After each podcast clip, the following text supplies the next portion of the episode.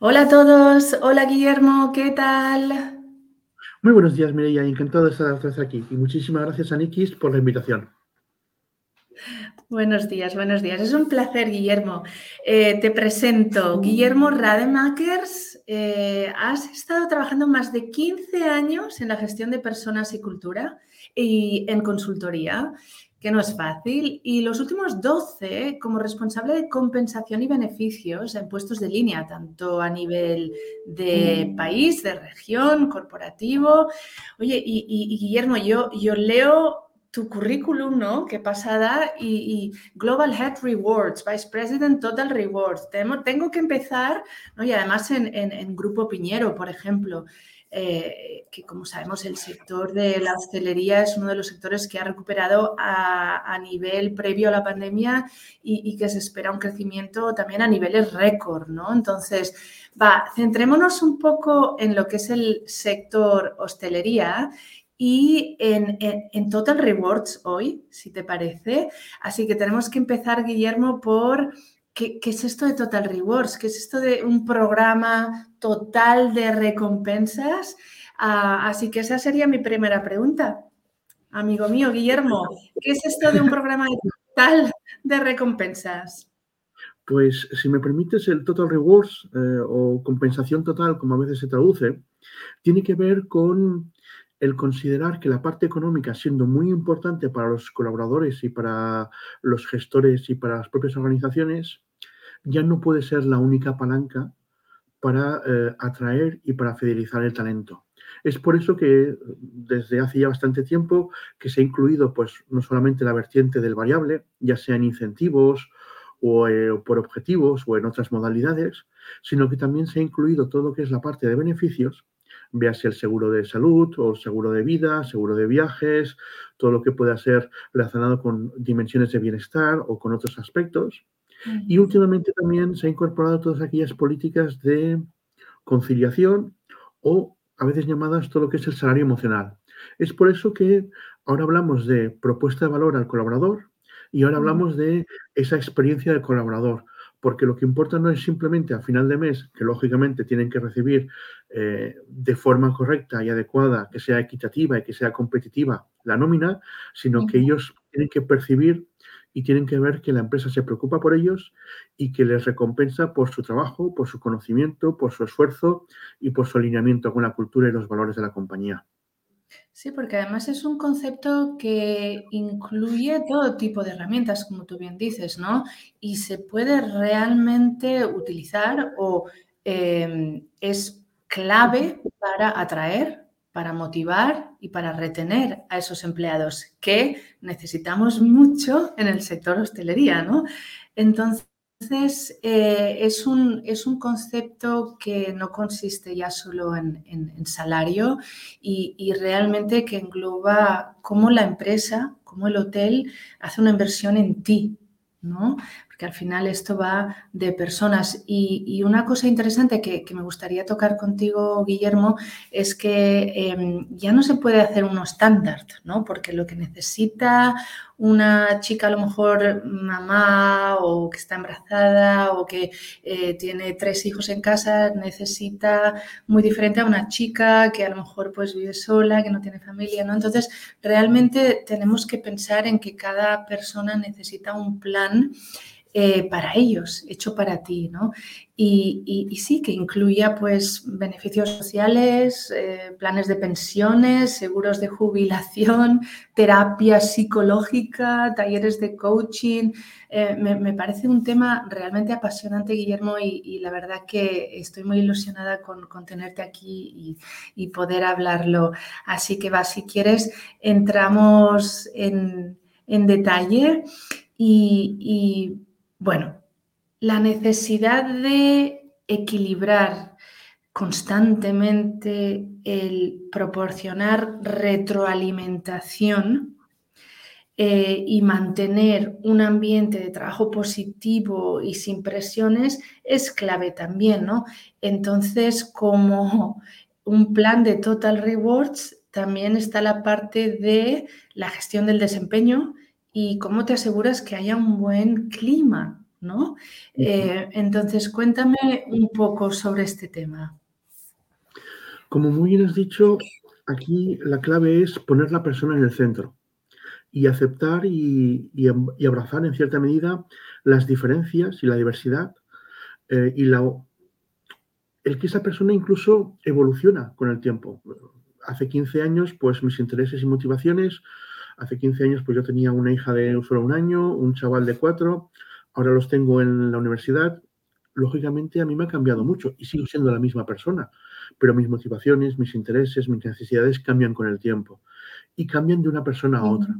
Con lo que, como bien has dicho, la evaluación del desempeño tiene que ser consciente de que no vale el café para todos. Tenemos que hacer una comunicación en donde entendamos a nuestros colaboradores y entendamos el negocio de la hostelería.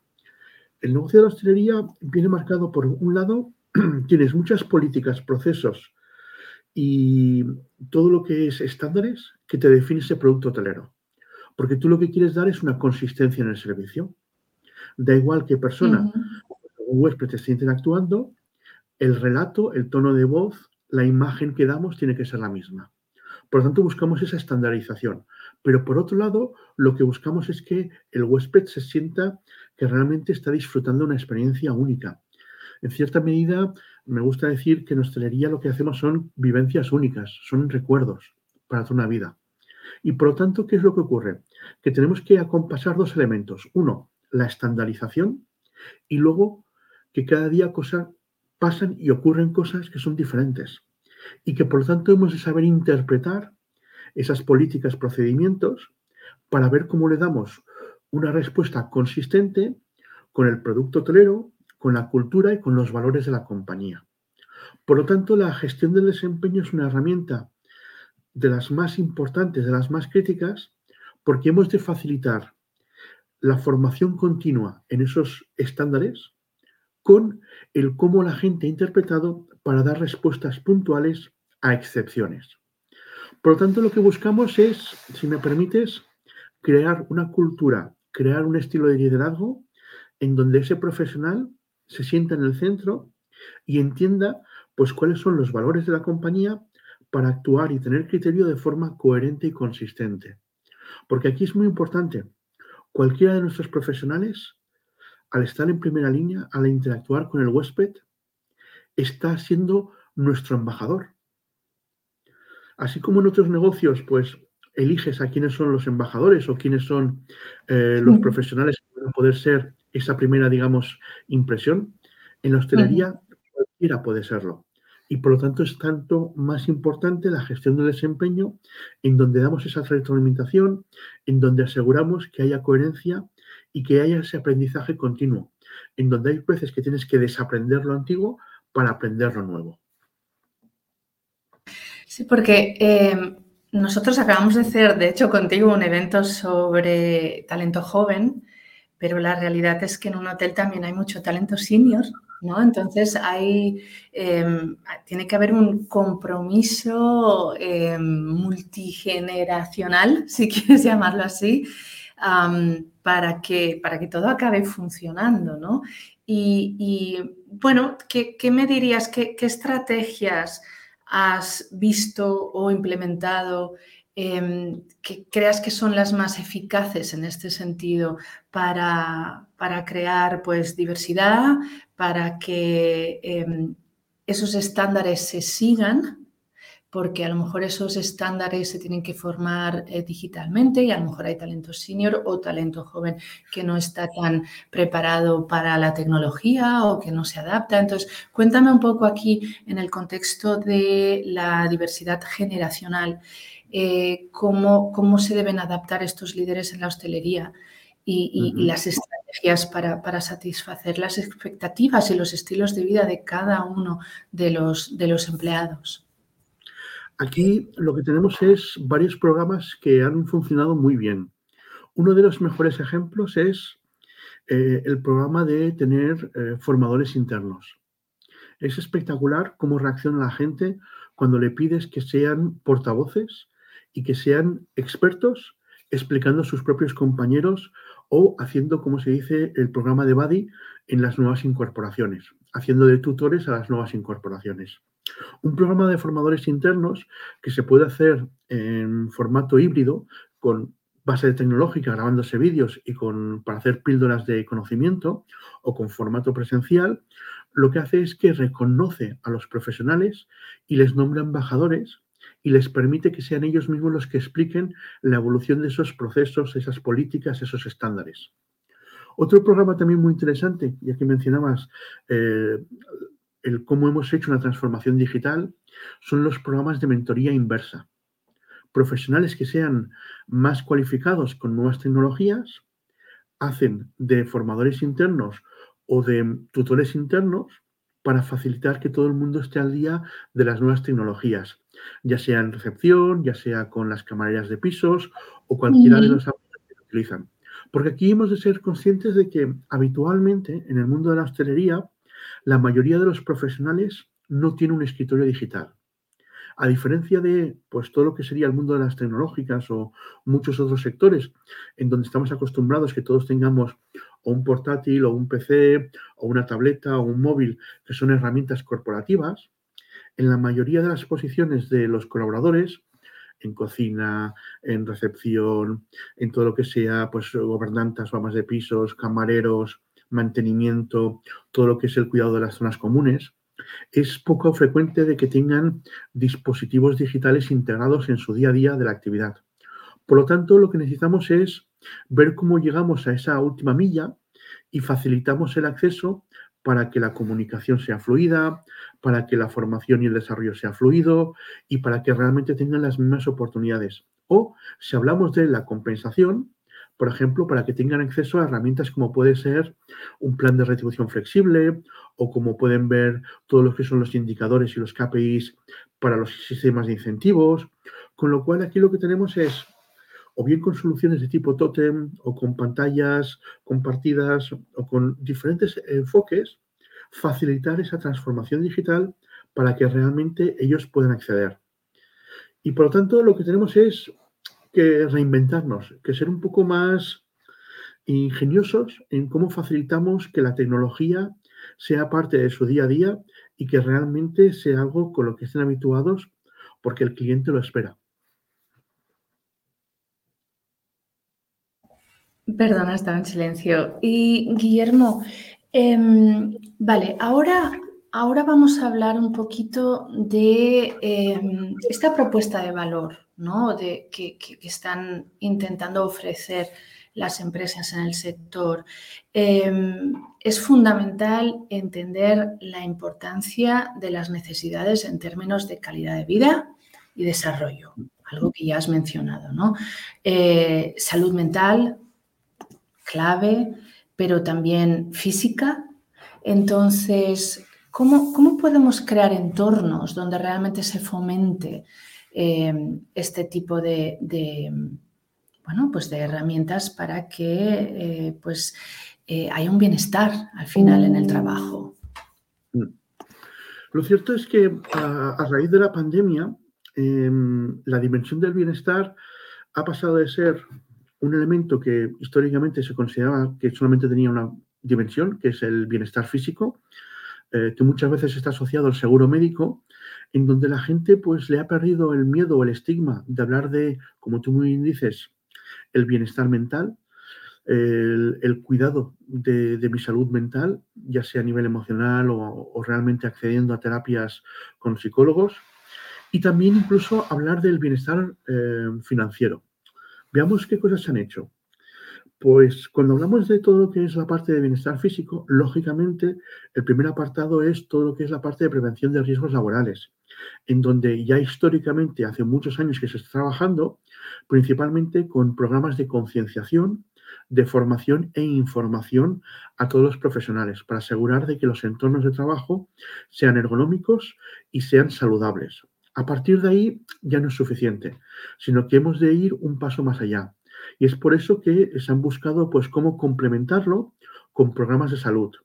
Inicialmente eh, y muy habitualmente todo lo que son los programas de los seguros médicos, pero que con la pandemia lo que nos vimos es que eh, había una saturación en los servicios y era difícil pedir cita o era difícil el poder conseguir eh, a los especialistas que uno quería. Es por eso que en los últimos años han aparecido, gracias a la tecnología, todo lo que son los programas de videoasistencia, en donde tú puedes tener acceso en tiempo real con un dispositivo tan sencillo como un móvil, pues o una asistencia a un especialista, o el poder pedir recetas si lo necesitas, o el poder tener a alguien con quien hacer un chat y consultar. Y por tanto se ha combinado no solamente la parte de la visita física con la visita virtual y también con píldoras de información para mejorar los hábitos saludables. Oye, vamos a hacer formación sobre el sedentarismo o programas para cómo quitar de fumar. Todo tipo de programas que ayuden a la salud física se han complementado de la tecnología. Esa sería la primera dimensión. En la segunda dimensión, históricamente, cuando tú tenías un problema, ya sea eh, pues que estabas quemado, un ataque de ansiedad o cualquier elemento que afectase a la parte mental, la verdad es que a nivel de la cultura, digamos, latina o, digamos, de, Europa, no está del todo bien visto o había un cierto percepción de tabú, por decirlo de alguna manera, en cuanto a ir a un psicólogo o a un psiquiatra. Yo creo que con la pandemia se ha puesto de manifiesto de que es una realidad, eh, impacta y tiene una correlación con los resultados. Y por lo tanto, han aparecido muchas aplicaciones y muchas herramientas y programas en donde se fomenta el bienestar mental, ya sea con ejercicios de meditación, ya sea con temas de mindfulness, ya sea con píldoras de conocimiento o también con programas específicos presenciales y o virtuales, como son los de teleasistencia, para poder tener unas terapias psicológicas a distancia, en donde, pues lógicamente, la gestión de las agendas es mucho más eficiente. Recordemos que la operación de la hostelería es un 24 por 7 y que por lo tanto la gestión de los turnos, los cuadrantes, el qué horas tengo disponible, hace que sea difícil de conciliar con un orden de unos horarios de un médico que atiende en, su horario eh, y que por lo tanto no siempre son fácilmente mm, compatibles, por decirlo, ¿de acuerdo? Y más allá tenemos también los programas de bienestar financiero. Históricamente, como tú bien has dicho, eh, pues a partir de ciertas edades, pues te das cuenta de que, oye, ¿qué va a pasar con mi pensión? ¿Cómo puedo complementarla? Con lo cual aparecían pues, todos los que eran los seguros de ahorro para la jubilación o los planes de pensiones. Pero eso ya no es suficiente, hay que hacer algo más. Durante la pandemia hubo mucha gente que necesitaba de poder acceder a su sueldo, especialmente en todos los ERTES y cosas por el estilo, y que no podía esperar hasta el día de pago. Por lo tanto, han aparecido los programas o las aplicaciones de salario bajo demanda, en donde tú puedes facilitar el pago del salario del trabajo ya devengado de forma casi instantánea, con la facilidad de una tarjeta, o los planes de retribución flexible, en donde tú puedes configurar cómo percibes tu salario y cuáles son los beneficios que más sentido tienen para ti. Has mencionado antes, pues, eh, una maternidad o una paternidad. Pues ahí tendríamos el producto de guardería. Estarían todo lo que es los tickets comida o los vales de, eh, de transporte o, todo lo que es la parte de formación complementaria. La verdad es que la reducción flexible es una herramienta que nos permite configurar de forma personalizada, flexible, adaptable, sin por eso añadir costes ni cargas administrativas y que da mucho más valor porque es el propio colaborador el que elige su paquete de compensación dentro de ciertos parámetros y que por lo tanto lo que hace es ser más consciente del coste, pero también ser más consciente de qué es importante y relevante en ese momento vital y profesional para él y que lo pueda cambiar con una flexibilidad como mínimo anual, ¿de acuerdo? Con lo cual es importante que ha evolucionado mucho y que el bienestar hoy en día es de las palancas que realmente marcan la diferencia. Ya no solamente en cosas tan manidas como podría ser el tema del teletrabajo o la flexibilidad horaria, sino con programas muy concretos en cada una de las diferentes dimensiones. Sí, estoy muy de acuerdo. Eh, es muy importante tener, eh, pues, lo más importante es tener un clima laboral que te apetece ir a trabajar, que te motiva, em, pero el tema de housing en hostelería también es, un reto, ¿no? Un grupo Piñero, por ejemplo, en, Mallorca, pues los, los, alquileres en Mallorca están totalmente, bueno, es una locura, ¿no? Entonces, claro, yo tengo que trabajar en un hotel em, solo una temporada, porque luego en invierno se cerrará y encima tengo que pagar unos alquileres horrorosos. Así que es súper importante que obviamente si tengo un, un peque, una peque, pues em, me ofrezcan que me van a pagar pues guardería, pero me gustaría acabar em, hablando eh, muy, muy, muy transparentes en comisiones, en bonuses. O sea, Guillermo, ¿qué, ¿qué tipo de retribución financiera se puede dar a los empleados aparte de ¿no? ya todo lo que hemos mencionado? ¿O cómo, trabajas tú, por ejemplo, con un grupo piñero para que eh, asegurarte que el sueldo mínimo y que luego hay unos extras también financieros que te ayudan a, pues, a también aguantar todo el año, ¿no? Porque a lo mejor solo has trabajado seis meses. Cuéntame un poquito más aquí mm. sobre esto. Aquí, cuando hablamos de la parte de variable, eh, tenemos diferentes tipos de vehículos, como se suele denominar. Tendríamos, por ejemplo, todo lo que sean programas basados en comisiones. Es bastante habitual que en función del de, eh, tipo de actividad, si estamos pensando, por ejemplo, dentro de un hotel, pues podemos tener todo lo que son servicios de bienestar y de belleza, como son los spas. Tenemos la parte de tiendas, tenemos muchas veces todo lo que es la parte de grupos, eventos y bodas. Tenemos también eh, todo lo que es la parte de restauración, que puede haber que algunos sean restaurantes tipo buffet y otros que sean a la carta. Por lo tanto, hay muchas posibilidades de que mi actividad eh, se pueda beneficiar de un incentivo económico en donde en base a resultados, en base a satisfacción de los clientes o en base a niveles de productividad o de eh, beneficios, pues yo puedo tener un extra más allá de lo que es la parte, digamos, de mi salario, de esa gratificación que puede ser por objetivos o que puede ser un sistema de comisiones. Aquí lo más importante es entender cuál es la contribución y dónde el profesional marca la diferencia. Eh, cuáles son sus palancas para intentar asesorar a los huéspedes y aportar más valor y dar más servicio. Y a partir de ahí, una vez que entiendes cuáles son esas palabras, cuál es la contribución, cómo podemos medir y que sea eficiente, porque hay veces que ponemos indicadores que cuesta más el indicador que no lo que estamos pagando. Con lo cual aquí lo importante es entender la actividad, como hemos dicho antes, poner la persona en el centro, entender eh, cómo es ese flujo de venta o de asesoramiento, cómo aportan valor y a partir de ahí cómo podemos reflejar en un modelo en donde ellos tengan un incentivo que realmente les eh, sea interesante, les sea motivador y que además les aporte una cuantía económica que realmente sea equitativa y competitiva. Por lo tanto, generalmente lo que se hace es analiza pues las variables de em, Elegibilidad, ¿quién participa? ¿Cuál es la expectativa económica? ¿Cómo se va a financiar? Eh, ¿Cuáles son los objetivos? ¿Cuáles son las métricas para medir el grado de eficiencia y de calidad? A partir de ahí, pues ponemos todo lo que es eh, la periodicidad del pago. Eh, ¿Qué tipo de pago? históricamente siempre se han hecho pagos en económico, pero últimamente la verdad es que hay una moda en utilizar como programas de fidelidad en donde tú lo que consigues son puntos pero que luego los puedes convertir en un marketplace para comprar lo que tú quieras. De tal forma, lo que haces es que le das doble ventaja. Por un lado, le estás retribuyendo económicamente, esos puntos son dinero, pero segundo, le retribuyes porque haces un marketplace con descuentos, en donde el profesional va a poder comprar lo que él quiera, pero con un precio más ventajoso.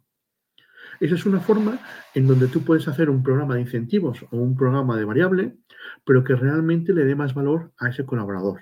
¿De acuerdo? Con lo cual aquí lo que estamos viendo es, si hablamos de, por ejemplo, también todo lo que son los call centers, en donde lo que tenemos es eh, un tema de captación de clientes o de eh, asegurar esa fidelización de los repetidores.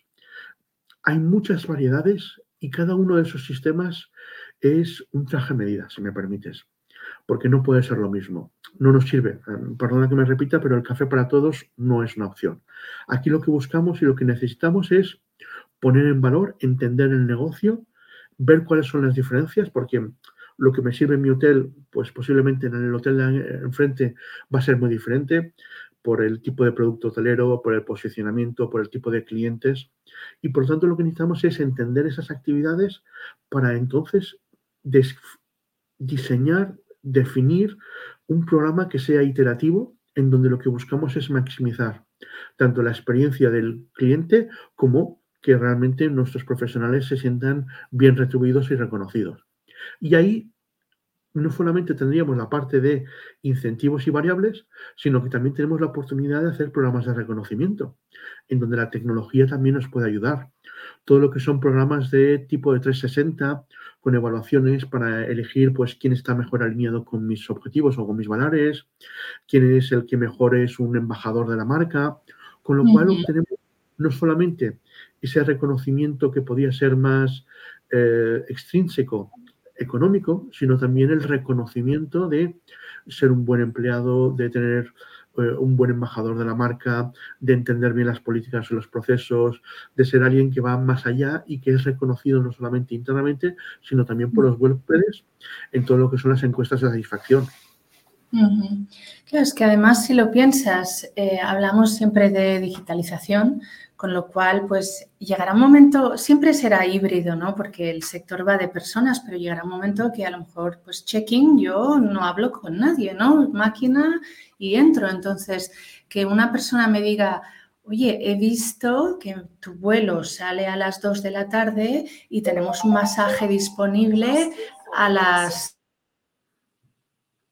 Tenemos un masaje disponible a las 10 entonces, pues te da tiempo, ¿no? Y luego te llevaremos al aeropuerto. Entonces, ese valor que le aportas va mucho más allá al cliente de, pues te hago el check-in y, aquí tienes la llave, ¿no? de, la habitación. Con lo cual, eh, e, esas skills soft de empatía, de estar atento a las personas, de realmente entender el journey que está teniendo esta persona y si va a tener un vuelo muy largo o muy corto. Entonces yo creo que, que para nuestros negocios, ¿no? En hostelería es súper, súper clave que pensemos, eh, porque la persona obviamente se va a llevar más dinero a casa, o en puntos para esto o lo otro, pero es que además es que si no tu negocio no, no va a tener éxito, ¿no? ¿No crees? No sé, es una reflexión que hago así al acabar, pero eh, nosotros en Nikis digitalizamos toda la operativa de las personas de un hotel, entonces